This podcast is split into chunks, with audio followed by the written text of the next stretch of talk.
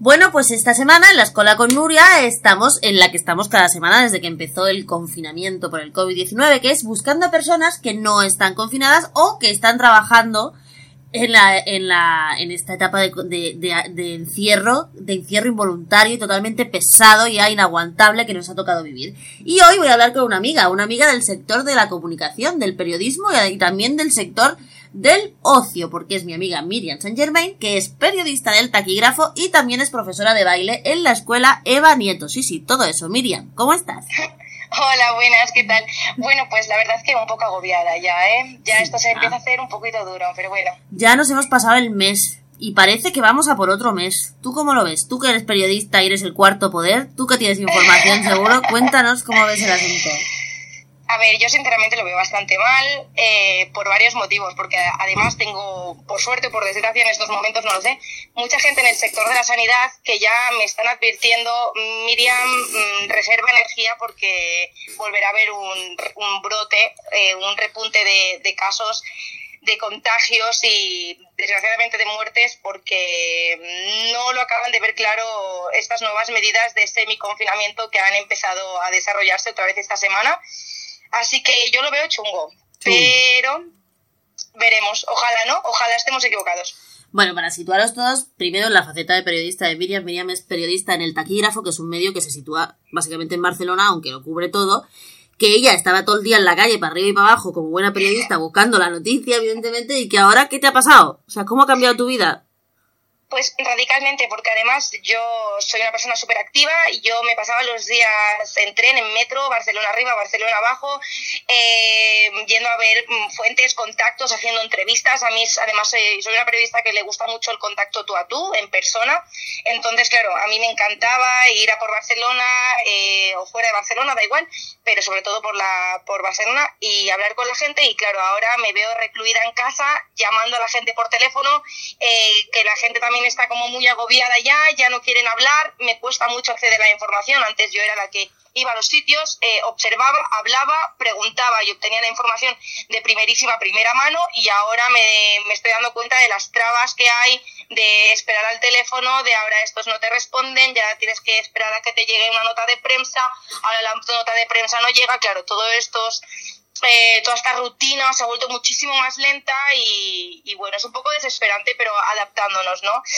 Y además, en mi caso, yo el último mes y medio estuve cubriendo el juicio de sí, la Guardia te Urbana. iba a preguntar que hoy ha salido la sentencia precisamente de Rosa Es, Peral. hoy ha salido la sentencia de, de Rosa, precisamente, Uh -huh. y claro, a mí me supo muy mal, eh, porque yo llevaba mm, yendo desde el día 3 de febrero todas las sesiones. Y porque y luego lo cerraron, el juicio siguió, pero a puerta cerrada, ¿no? Exactamente. En los últimos días, eh, cuando tenía que declarar eh, tanto ella como Rosa como Albert, Albert López, el otro acusado, sí, sí. Eh, ya nos separaron a los periodistas a una sala anexa, eh, no podíamos entrar en sala, sala solo estaba reservada para los familiares, incluso los últimos días ya vetaron la entrada a los familiares los periodistas teníamos que estar repartidos por la sala de una manera bastante cómica, cada uno en una mesa diferente. Y ya los últimos días solo dejaron entrar agencias. Claro, después de ir todo el mes, estarme allí cinco horas cada día, que se dice pronto, cinco horas, escuchando lo que es el juicio y los las últimas sesiones, tenerlas que esperar desde casa a que las agencias publicaran su. ¿Qué pasa? ¿Que los de las agencias no se iban a contagiar o cómo va esto? Porque lo veo súper injusto. Eh, eran servicios, servicios mínimos ah. y el, solo necesita, bueno, eh, la sala de vistas en Jurado Popular tiene como una especie de balconcillo y el, aforo, el aforo del balconcillo mmm, era justo para la gente de agencia. Entonces todo el resto de medios de comunicación nos tuvimos que quedar fuera, entonces eso fue, a mí me dio mucha pena, la verdad. Claro. Pero, eh, bueno, Oye, y una pregunta. que Tú que eres periodista, ahora que estamos hablando de las agencias y de, todo, y de toda esta historia, ¿cuál es tu Sí, opinión sobre la manera que han tenido y que están teniendo de hacer las ruedas de prensa? El parte de guerra, diría yo, de cada día, de, de, de primero de los técnicos y luego los, las ruedas de prensa del presidente y tal, que al principio no se podía preguntar o se filtrar y ahora... ¿Cómo lo, tú, tú que eres del medio, cómo lo ves? Yo, la primera reacción que tuve fue, ah, buena idea. Pero luego eh, a, me, me, esta idea tardó unos minutos en cambiarme porque pensé, eh, espérate, ¿cómo podemos comprobar que todas las preguntas que se están haciendo, por muy incómodas que sean, son reales, se están, ¿no? son, son, o son, se están respondiendo, no las están censurando, Ajá. o cuáles se están inventando ellos. Quiero decir, eh, soy fulanito de tal, pregunto esto y quizá no ha preguntado esto, quizá ha preguntado otra cosa. Entonces, eh, claro, mm, me gustaría saber, eh, yo, yo a priori lo vi muy bien, pero luego dije, ostras, podían haber puesto una videoconferencia y que llamáramos los periodistas y que se nos viera en la pantallita. Que es lo que "Hola, están haciendo soy-". ahora, ¿no? Que es lo que eh, empezaron a hacer más tarde. Entonces, claro, los primeros días a mí me daba a sospechar que no, tiene que no tienes por qué sospechar, eso es de ser muy mal pensada, ¿no? Pero bueno, en periodismo ya somos un poco mal pensados. Eh, ya va bien que seamos mal pensados a veces Hombre. para poner a todo el mundo en su sitio. Claro. Eh, pero sí que es verdad que la, el- la, la manera o la medida que estaban haciendo a través de WhatsApp, de mensajes de WhatsApp, mensajes por correo y tal, mm, lo vi muy bien a priori, pero luego dije, espérate, ¿qué preguntas eran verdad? ¿Qué preguntas estarán censurando? ¿Qué preguntas no?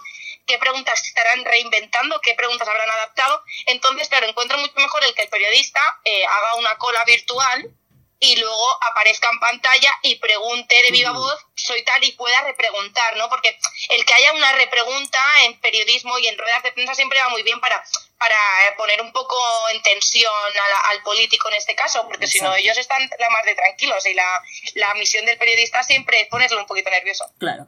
Bueno, entonces hemos quedado que te ha cambiado la vida completamente porque tú, vosotros periodistas, seguís trabajando como servicios esencialísimos que sois y más en esta situación en la que todo el mundo quiere muchísima En mi información. Sí, en mi caso, claro, es un momento de ah, incertidumbre absoluta, de sobre, sobre información Sí, del- exagerada. Entonces, eh, nosotros seguimos trabajando para intentar, porque a veces no lo conseguimos, poner un poco de orden a todo esto. Claro, porque yo quiero que me hables un poco de cómo, ahora que no puedes ver a la gente, que es lo que tú me estabas explicando, ¿cómo distingues tú lo que te están contando que es verdad o te están colando un bolo o las fake news que corren por ahí? O sea, ¿cómo, cómo de difícil se ha vuelto todo eso? Sin el contacto visual con la persona, que yo creo que es lo que te dice realmente si te está diciendo la verdad o te está metiendo un rollo. Yo aquí me gustaba mucho entrevistar a las personas cara a cara, porque además yo estoy en un medio especializado, eso también tiene mucho que ver. Yo no hago información generalista, yo hago información muy centrada en sucesos, temas policiales, eh, temas sindicales, pero temas judiciales, pero sobre todo sucesos y temas un poquito más de la, de la bueno, el crimen y tal. Recomendamos mucho desde aquí la lectura del taquígrafo porque es un grandísimo medio de comunicación, es el heredero del caso, casi, pero va, pero más, pero menos sangrante, no, en serio, es Sí, un no, no, grandísimo menos grande, medio. menos grande. Pero bueno, entonces a mí me gustaba mucho hablar con la persona porque el hablar cara a cara te transmite muchísimo. Entonces ahora tienes que hacer un esfuerzo de interpretación exagerado, eso por un lado. Y luego, por otro lado, el, el cuanto te llegan noticias, porque cuando hablas con una fuente que en teoría es una fuente de confianza, das por hecho que lo que te está contando es verdad. Luego sí ya haces tus búsquedas por internet, como harías, como si hablaras con él en persona para comprobar que realmente lo que te está contando es verdad, si no es ninguna milonga, tú te documentas sobre el tema y entiendes que lo que te están contando es cierto o, o mayoritariamente cierto. Ahora bien, cuando te llegan informaciones eh, que te llegan por otro tipo de canales, que no es la persona que te lo explica, sino que ves un tweet, que ves una información en, en una red social y tienes que hablar, tienes que buscar a la persona para que confirme que esa información es cierta, ahí es cuando empiezan los problemas. Porque es lo que te decía de las colas largas al teléfono, de esperar, esperar. Eh, antes podías acercarte en cualquier momento a un departamento de prensa o a lo mejor tenían más disponibilidad la, la gente de prensa de cualquier mm, empresa o de cu- cualquier institución, tenían más facilidad en eh, tener el teléfono más a mano porque no había tanto colapso, entonces era mucho más fácil acceder a esa información y contrastarla. Ahora es lo que te contaba de las largas colas al teléfono y el otro día una anécdota, pero que es muy, creo que es muy ejemplificador de lo que me sucedió, lo que me sucedió es que yo estaba quería comprobar una información en el Departamento de Justicia por un tema de prisiones, que nos llegó una mm, información de una fuente que no sabíamos bien bien si era una fuente fiable o no, y me dijeron, eh, estás en posición número 5, tienes a cuatro personas por delante. Eso, eh, la teleoperadora automática. Ajá. Y tuve que hacer cola virtual en el Departamento de Justicia para que me cogieran. ¿Pero esto ya existía antes o esto lo han inventado ahora, lo de las colas virtuales? Quiero decir, me Pues no parece lo sé, una cosa... Porque, porque nunca me había pasado antes. Ajá. Antes imagino que em, por la situación de más normalidad rutinaria eh, estarían las vías más, las vías telefónicas más despejadas y ahora para acceder tuve que hacer cola virtual. Que nunca me había pasado. Y es lo que te digo de que las rutinas se han vuelto muchísimo más lentas. Y ahí juega mucho la buena fe que tengas tú, porque te dicen que tienes cuatro delante, pero vete a saber si tienes dos, tienes uno, tienes cinco, y, lo, que interesa es que te canses y cuelgues. Claro, claro, yo ahí quise creer porque era una máquina y dije, bueno, está monotorizada y, me estará diciendo la verdad. Pero bueno, luego me atendieron, ¿eh? Luego me atendieron y ya, bien, pero bueno, esas cositas, ¿no? Que yo antes llamaba directamente y me lo cogían a la primera, como máximo a la segunda, y ahora tengo que hacer cola. Imagino porque todo está mucho más colapsado, porque hay servicios mínimos, porque hay muchísima menos gente atendiendo a los medios, y claro, eso también crea una, un agobio para el periodista, porque tiene que ordenar cierta información para que la gente sea, esté menos agobiada Claro. Pero como hay menos gente trabajando atendiendo los medios, eh, bueno, se hace todo mucho más lento, ¿no? Entonces, bueno. Sí. ¿Y cómo crees tú que desde vuestro sector, o sea, cómo se está, cómo se está viviendo? O sea, porque hay sectores evidentemente que están devastados, ¿no? Por ejemplo, pues la hostelería, la, sí, sí, sí, están devastados. Hay otros sectores, los sanitarios, por ejemplo, que están hasta arriba y tal. Pero desde el sector de la comunicación, ¿cómo estáis viviendo, o sea, y del periodismo, cómo, cómo creéis que va, o sea, cómo, cómo se va a salvar Mira, esta te historia? Cuento. Yo por lo que sé, lo que es prensa escrita, muchas radios están trabajando desde casa, porque el, mm, aunque no es lo ideal y no es lo que se recomienda y no es lo que nosotros queremos, sí que es cierto que aunque tardes más, tardes menos o lo hagas por videoconferencia en vez de presencial, puedes, entre comillas, trabajar desde casa si eres prensa o si eres radio. ¿eh? Pero las televisiones están trabajando al 100% porque tienen que, ofrecer sus boletines informativos, sus telediarios mm, puntualmente y rigurosamente. Entonces yo creo que, por suerte, el periodismo y la comunicación en momentos de crisis somos los que trabajamos más y, por lo tanto, los que a nivel laboral económico sufrimos menos. Pues yo me alegro mucho, porque aquí, ya te digo, llevamos cuatro semanas entrevistando cada uno de un sector diferente y la verdad es que todos están trabajando y todos también están en ese asunto. Lo que pasa que, bueno, que pues, lo que se viene... A ver, eh, porque, por ejemplo, a ti os, leen más, quiero decir, la gente tiene más tiempo y entonces habéis aumentado los lectores o no, o no lo sabes. Hay días de todo, hay días de todo. Hay días que se nota de que la gente está en casa y nos lee más y hay días que la gente debe estar mm, muy agobiada y nos leen menos. Pero sí que es verdad que a nivel general, ¿eh? de lo que es la comunicación, cuando hay pandemias, cuando hay atentados terroristas, cuando hay catástrofes naturales, todas estas mm, desgracias que suceden y que a priori hay sectores que quedan muy devastados, el periodismo eh, es cuando tiene más trabajo. Ya no entro en temas de eh, inversores, de empresas que dan publicidad, porque si se ven afectadas mm, te perjudica a ti, pero a nivel de trabajo, de poder trabajar, eh, de poder trabajar y, demostrar y acreditar que estamos trabajando, en estos momentos somos los que más trabajo tenemos y por lo tanto se entiende de que somos los que salimos menos perjudicados. Pues yo me alegro mucho. ¿Y en el baile qué? Porque eso es otro mundo completamente diferente. Hemos dicho que tú eres bueno, de baile, eso es otra Miriam, otra historia y desde luego. Otra Miriam totalmente diferente. ¿Cómo te lo montas ahí? ¿Has abandonado a, tus alumnos o los, tienes ahí pillados? Los tengo, vamos, que como, se como pierdan una clase me los como a la vuelta. Pero bueno, mira, te cuento. Mm, yo soy una persona joven, hace dos años que me gradué, por lo tanto, eh, mm, no porque me gusta, pero tengo que ser todavía pluriempleada que lo hago muy a gusto, ¿eh? pero debo serlo todavía.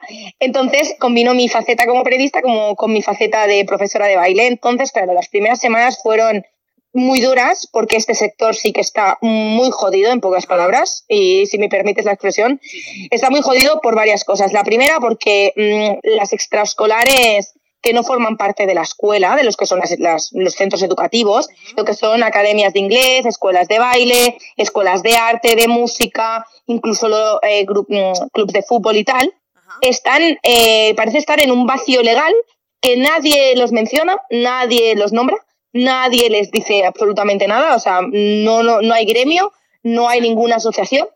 Eh, entonces, claro, ¿dónde quedamos nosotros, las escuelas de baile, las extraescolares en general?